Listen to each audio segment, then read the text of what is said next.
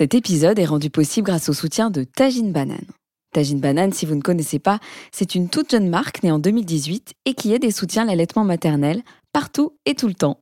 Grâce à une gamme de vêtements et accessoires pratiques et stylés, des pulls, des t-shirts, mais aussi des robes et des pièces kids, foncez découvrir leur site sur www.taginebanane.fr et rejoignez leur grande famille sur les réseaux at taginebanane. Bonne écoute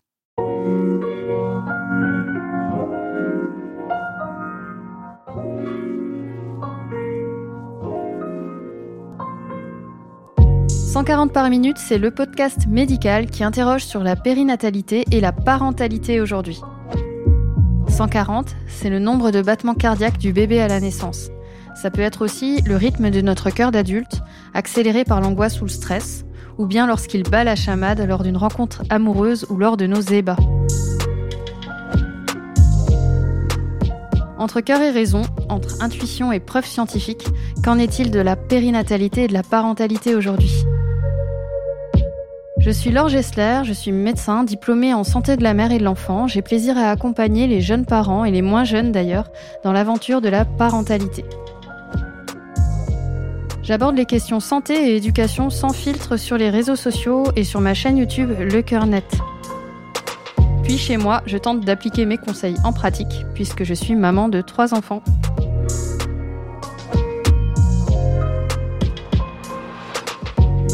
Dans ce podcast, j'ai convié Anna Roy, sage-femme militante et engagée, pour discuter autour d'un verre et évoquer sans phare la grossesse, l'accouchement et l'éducation d'aujourd'hui comme ils se présentent dans nos métiers et dans nos vies.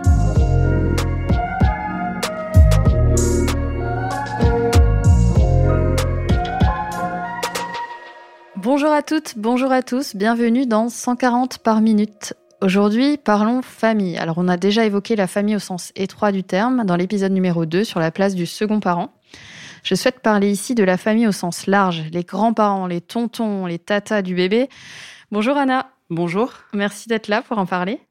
Alors Anna, un accouchement, une naissance, c'est une épreuve quand même un peu particulière pour la famille. Eh bien oui, on rebat les cartes. En fait, on, tout le monde change de statut. Euh, c'est exactement comme une mort. On rebat les cartes. Donc euh, celui qui était la sœur devient la tante, euh, la mère qui devient la grand-mère, etc. Donc tout le monde acquiert un nouveau statut. Donc c'est un ébranlement identitaire pour tout le monde, ouais, bien sûr, pas que pour euh, les parents. C'est un statut et un coup de vieux. Et un coup de vieux, alors tous le vivent pas comme ça, hein, mais oui, il y en a qui sont très soucieux de leur âge et de, de l'image qu'ils renvoient, alors cela peut-être, oui. Alors si on n'a pas nos parents, s'ils sont décédés par exemple, la maternité, ça peut secouer? Ah oui, ça, ça peut être très dur. Alors c'est très dur. Deux cas de figure. Soit on a perdu sa maman. Là pour les femmes qui accouchent, c'est très dur. D'abord, il faut le dire aux praticiens qui suivent la grossesse. Il faut dire aux, équipes qui font l'accouchement. Orphelin de mère, c'est très dur. Orphelin de père aussi, d'autant plus pour les femmes qui accouchent d'un petit garçon et pour lesquelles il peut y avoir d'éventuelles ressemblances entre l'enfant qui naît et le père qui vient de mourir, qui vient ou qui vient pas de mourir d'ailleurs, mais si le père vient de mourir, ça peut être très dur, ouais. Moi, j'ai rencontré des parents qui finalement avaient fait plutôt leur deuil et qui euh, finalement à la naissance de leur enfant euh, avaient pour le coup une réelle souffrance. Quoi. C'était vraiment l'événement déclencheur. Ça réactive et parce qu'en fait euh, c'est quand même une très bonne nouvelle souvent d'avoir un enfant et bien sûr qui on appelle quand on a une très bonne nouvelle? En général on appelle son père et sa mère. Bon bah déjà il en manque un à l'appel et puis il y, a ce problème de la ressemblance de se dire mais mon dieu il est privé d'un grand-père ou d'une grand-mère. Ouais non ça c'est très dur. Hein. Puisqu'on parle de la famille, j'ai demandé des témoignages et j'en ai eu énormément sur les belles-mères. Alors tu vas me dire c'est cliché, mais voici celui de Félicie.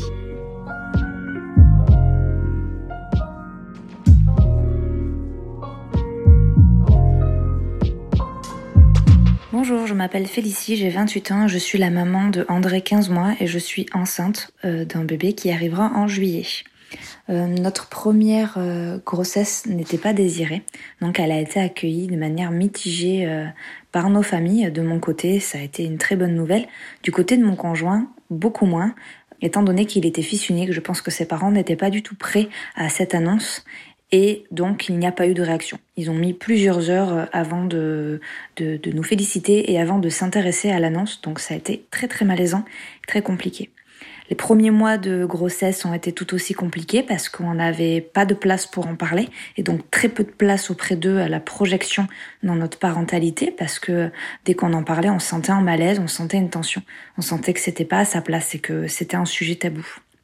Et ça s'est d'autant plus gâté quand euh, ben, j'ai été alitée parce que j'avais une grossesse pathologique avec diabète gestationnel. Ma belle-mère étant diététicienne et formatrice euh, en petite enfance, je pense qu'elle s'est sentie prise d'un rôle euh, et dans euh, son bon droit que de nous former Sauf qu'elle ne s'est pas rendue compte qu'on n'allait pas devenir assistante maternelle, mais qu'on allait devenir parent. Et donc elle s'est un peu accaparée tout ça et elle nous a énormément infantilisés, d'autant plus moi, parce qu'elle le faisait très peu devant mon conjoint. C'était toujours par derrière, c'était toujours à moi. Et sous couvert de bienveillance, j'en doute pas, parce que ce n'est pas quelqu'un de méchant, sous couvert de bienveillance, elle a voulu du coup m'orienter, me donner des conseils qui en plus de ça étaient souvent euh, faux et pas du tout bons et pas du tout euh, à leur place. Euh, sauf que moi, du coup, ça me renvoyait à l'image que je n'étais pas capable et que je n'étais pas à la hauteur et que je n'y arriverais pas. Ce confinement aura eu des bons effets parce qu'elle nous a permis du coup de prendre des distances et de ne plus les voir aussi souvent. Et donc j'ai pu prendre ma place de parent euh, sans euh, avoir ben, de ces rapports toxiques qui allaient me faire culpabiliser ou qui, qui m'empêchaient de vraiment me déployer comme je le voulais. Et euh, nos rapports du coup se sont nettement améliorés et ils ont pris leur place de grands-parents naturellement et nous notre place de parents. Et avec du recul maintenant, je pense que c'est juste qu'ils avaient beaucoup de mal à s'imaginer qu'on était parents parce que pour eux on n'était pas on n'était pas adultes, on n'était pas euh, suffisamment matures et donc ils se sont investis de ce rôle-là parce que pour eux c'était eux les parents. Mais sauf que là, on va avoir un second enfant et c'est vrai que on a un peu ce doute de est-ce que les schémas vont se répéter, est-ce que ça recommencera euh, exactement de la même manière ou pas. Seul l'avenir nous le dira, mais c'est vrai que c'est une situation assez compliquée, sachant que c'est cet équilibre que l'on a retrouvé est encore euh, très, instable.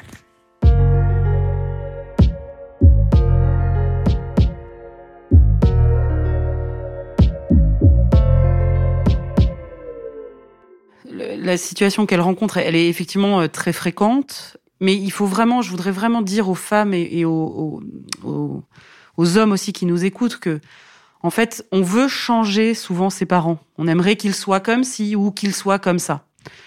En réalité, je crois qu'il faut sortir de ce désir-là et se dire comment moi, je vais adapter mon comportement pour que nos relations se passent bien. Donc si une grand-mère a envie de dire systématiquement tu ne couvres pas assez ton fils, plutôt qu'à chaque fois d'aller dire non mais si tu sais la sage-femme m'a dit que ceci cela, eh bien on dit oui oui, on fait un hochement de tête, oui oui. OK, ça, c'est à différencier de la toxicité réelle. Mais la toxicité réelle, en fait, elle est très rare. Elle est beaucoup plus rare qu'on se l'imagine. La plupart des familles, je dirais, on va dire, je dis n'importe quoi, parce que c'est pas des chiffres qui veulent dire, on va dire que 95% des familles sont non seulement euh, bienveillantes, mais en plus extrêmement utiles et extrêmement chouettes pour euh, une relation avec un grand-parent qui se passe bien est une force qu'on garde toute sa vie. Je ne sais pas si certains ont eu la chance de ça. Moi, j'ai une relation euh, très forte avec mes certaines avec ma grand-mère mais c'est quelque chose qui me construit, qui me construit toujours. Donc, c'est très important d'essayer d'arrondir les angles et que tout le monde s'entende bien, je trouve. Oui, je suis d'accord avec toi. La famille, ça reste quand même euh, un pilier, quoi, un atout si on peut. Alors, quand il y a cette pression, j'utilise le terme de pression pour le coup, euh, quand c'est une pression familiale, est-ce que ça se ressent tôt? Oui, en fait, on n'a souvent pas de surprise. C'est d'ailleurs, je dirais même, la première fois qu'on va dîner, euh, dîner chez ses beaux-parents, on sent si ça va le faire ou pas, non Il y a quand même un truc où on voit tout de suite l'orientation qui va être donnée. Alors, évidemment, les choses peuvent se corriger au fur et à mesure du temps, mais ça, ça, ça ou ça matche pas. C'est comme dans une rencontre amoureuse, comme une rencontre amicale. Ça match ou ça matche pas. Mais si ça matche pas, bon, bah, il va falloir faire avec. Mais bon, c'est comme ça. Mais oui, non, il y a un peu un côté comme ça, je trouve.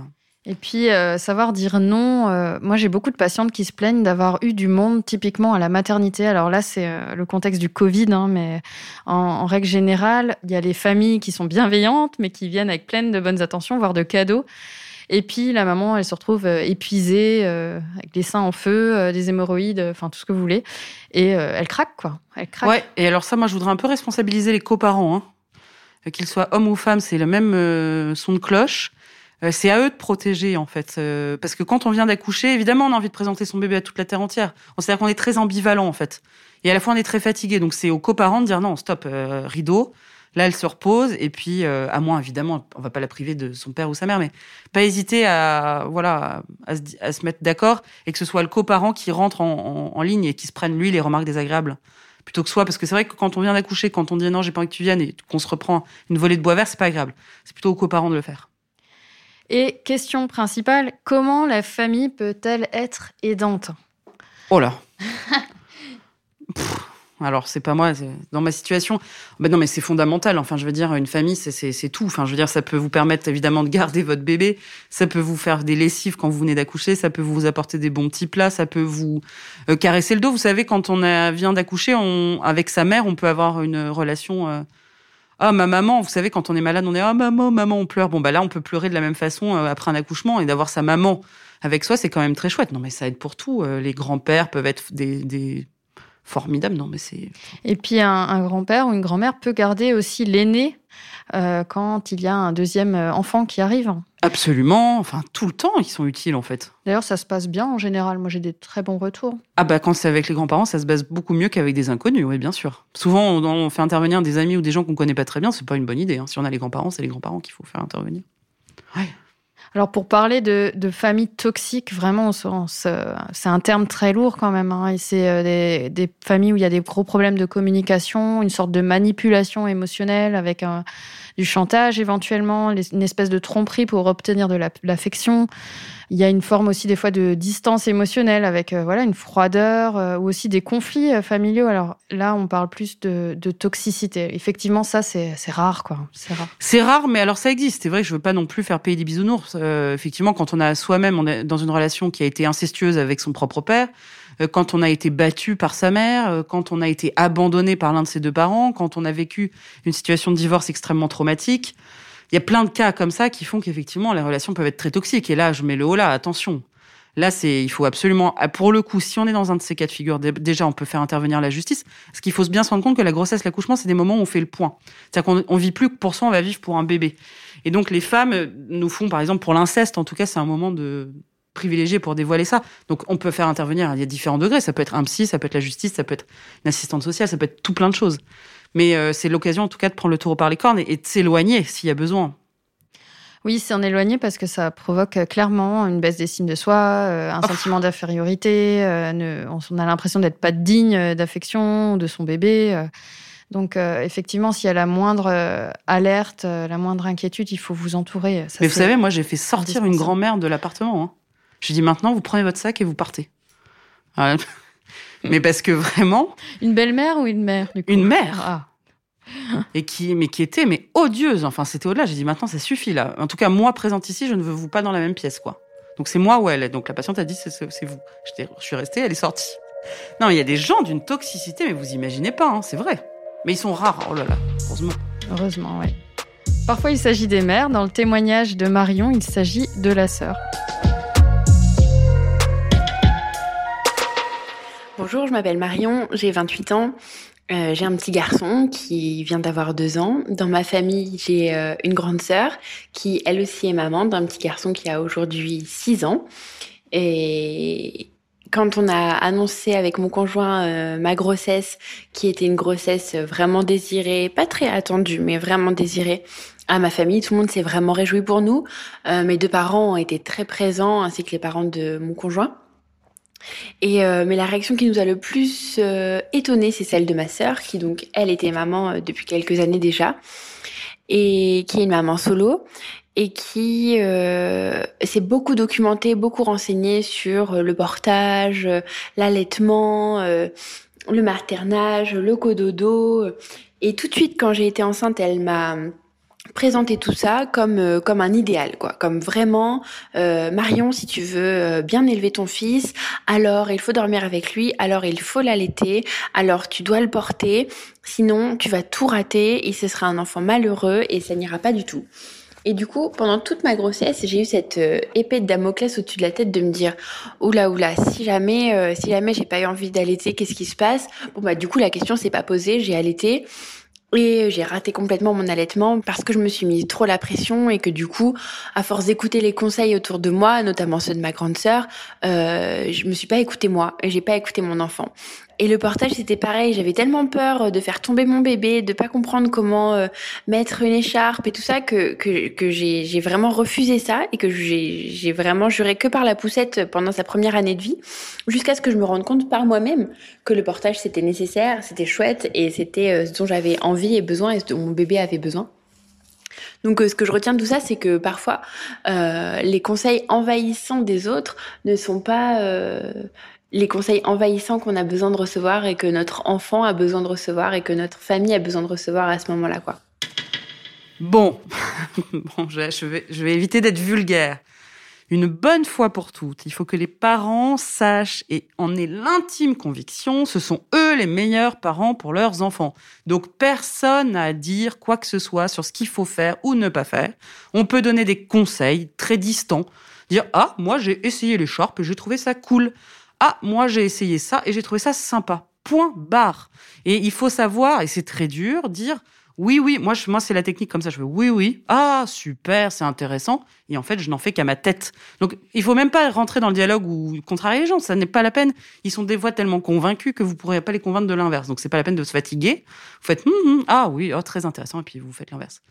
Donc, bien sûr, c'est les parents qui savent pas, pas les autres. Putain, pas les autres. Donc les parents, imposez-vous, et puis la famille. Euh, Mais vous savez, c'est la même chose avec les meilleurs amis, les machins et les trucs. Hein. Ouais. Enfin, c'est pas, c'est pas réservé à la famille, ça. Hein.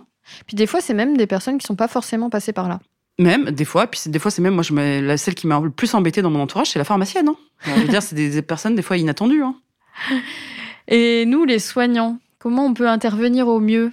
Est-ce qu'on peut s'en mêler déjà? Puis euh, ah bah déjà, il faut pas nous-mêmes, parce qu'attention, hein, il y a des sages-femmes qui sont exactement comme les meilleurs amis, c'est-à-dire qu'ils disent le portage, il y a que ça de vrai et tu peux pas faire autrement. donc euh, il y a des soignants qui font déjà ce que font les meilleurs amis et la famille. Donc déjà, il faut ne pas faire ça, ne pas faire de sa propre expérience euh, le nec plus ultra pour tout le monde. Et ensuite, bah, il faut essayer de dire aux gens de, de leur faire prendre confiance en eux. Mais c'est pas difficile hein, de faire prendre confiance en quelqu'un. Enfin, je veux dire, il suffit de de les valoriser et de leur dire que d'ailleurs c'est souvent ils font les choses très bien hein, pour leur bébé. ouais, je suis totalement d'accord. Moi, je trouve ça magnifique. Je me dis, mais même, je, suis épatée par certains parents. On a souvent beaucoup plus de ressources qu'on n'imagine. Alors qu'en plus, moi, il m'épate d'autant plus que c'est des gens qui n'ont pas fait d'études médicales je me dis, ah waouh, ils arrivent à faire ça alors que c'est vraiment son premier bain et le mec, il arrive à le donner comme ça. Je suis la regarde, des fois, je suis, épatée, par. Euh, j'ai lu trois bouquins sur le sujet. Moi, je me suis entraînée sur 50 autres bébés et je fais un truc semi pourri. Donc, je me dis que les gens sont quand même. Non, non, il faut vraiment qu'ils prennent confiance en eux. Et puis par rapport à la famille, rechercher aussi, euh, si c'est vraiment toxique, euh, une échappatoire. Hein, et puis rompre avec la solitude, euh, retrouver les personnes qui nous font du bien, les personnes vraiment bienveillantes, notre meilleur ami. Ouais, et puis les personnes ressources peuvent être des gens qu'on ne pensait pas être ressources. Il y a des gens qui se révèlent être super et d'autres pas du tout. Il existe d'ailleurs des, pôles mère-bébé ou même des fois euh, au sein des PMI des groupes de parole hein, pour, pour trouver euh, d'autres femmes qui ont envie de partager ces expériences. Ah, ça, je trouve que ça devrait être même généralisé au-delà des PMI partout parce qu'en fait, on s'aperçoit qu'on est normal en fait. Il suffit de discuter avec d'autres parents pour dire Oh, bah moi ça va en fait. Moi, je me débrouille pas mal. Hein. En fait, je suis même une star un peu. Ça donne vachement confiance de voir que tout le monde chiale, tout le monde dort pas, tout le monde angoisse, tout le monde ceci. Oh, bah alors. ah, toi aussi, tu chiales. Ah, bon, bah voilà. Anna, tes patientes, elles te disent qu'elles se sentent seules ou elles n'ont pas Ah, mais elles crèvent de solitude, ça pour le coup, oui. Elles crèvent de solitude. Mais même avant Covid, hein, c'est pas, c'est pas lié au Covid, elles crèvent de solitude. Je trouve que les gens sont très seuls. Souvent parce que vous savez, avec l'éclatement des familles, en fait, les, enfin, alors c'est peut-être un phénomène très parisien ça, mais j'ai, en fait, la plupart des Parisiens ne sont pas parisiens. C'est-à-dire qu'en fait, ils ont leur famille à Nice, Bordeaux, Nantes, partout ailleurs, sauf à Paris. Et donc, je suis souvent effrayée par la solitude des gens, ouais. Euh, c'est-à-dire que si on n'est pas parisien soi-même, les gens sont très seuls, quoi. C'est vrai que les familles modernes sont souvent éloignées. Éclatées. Et c'est dur, ça. Moi, je, alors c'est pour ça qu'ils m'épatent, les gens, parce que moi, je pourrais pas être sans nos familles, nous, par exemple. Mhm. Moi, je suis loin, je suis loin de mes, ma sœur et de mes parents en, kilomètres. Mais après, c'est vrai qu'on compense et quand, quand, on se voit, quand on essaye, euh, c'est très qualitatif où on s'appelle. Mais c'est vrai que ça remplace pas euh, la proximité physique. Ah non. Et puis la spontanéité du fait d'être proche. Quand on est tous dans, imaginez euh, d'autres époques et d'autres lieux où tout le monde est dans la même maison, c'est quand même dix fois plus simple. Hein. Bien sûr. Merci Anna. Avec plaisir. merci, Alors, merci à toi. Merci à tout le monde de nous avoir euh, suivis.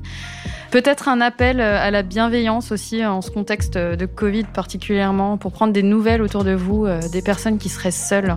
N'hésitez pas à laisser votre témoignage et à vous défouler sur votre sœur ou votre belle-mère sur mon compte lecoeurnet.info. C'est aussi là pour ça.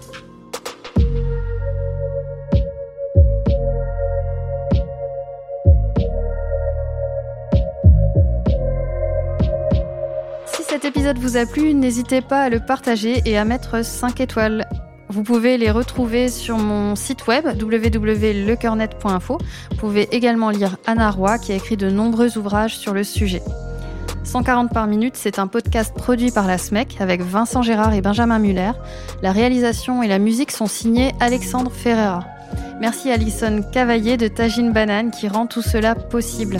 Prenez soin de vous, à bientôt.